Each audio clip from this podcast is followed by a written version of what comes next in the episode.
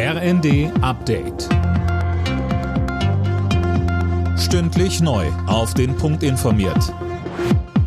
Ich bin Mia Hehn. Guten Tag. Einmalzahlungen für Rentner und Studierende, Steuererleichterungen für die Mittelschicht und ein günstiger Preis für einen Basisverbrauch an Strom.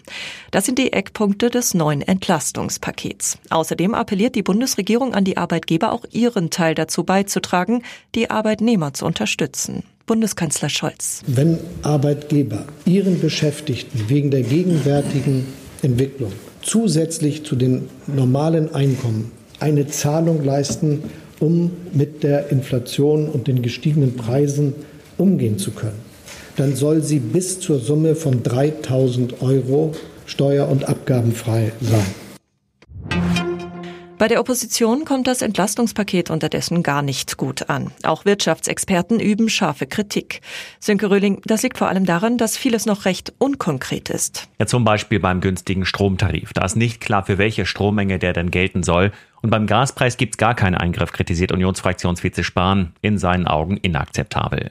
IFO-Chef Fuß meint, das Paket ist nicht zielgenau genug. Die Koalition sei teils mit der Gießkanne unterwegs. Es würden auch Haushalte entlastet, die das gar nicht brauchen. Auch Ulrich Schneider vom Paritätischen Wohlfahrtswahn sieht die soziale Schieflage durch das Paket nicht überwunden. Er fordert deshalb Nachbesserungen. Arbeitsminister Heil will den Fachkräftemangel mit mehr Zuwanderung bekämpfen.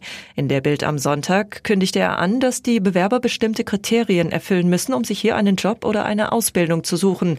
Und wie viele diese Chance bekommen, soll jedes Jahr neu festgelegt werden. Wegen des Waldbrands am Brocken ist der Katastrophenfall ausgerufen worden. Inzwischen ist eine Fläche von rund 60 Hektar betroffen. Hunderte Feuerwehrleute sind im Einsatz. Sie werden von Hubschraubern unterstützt.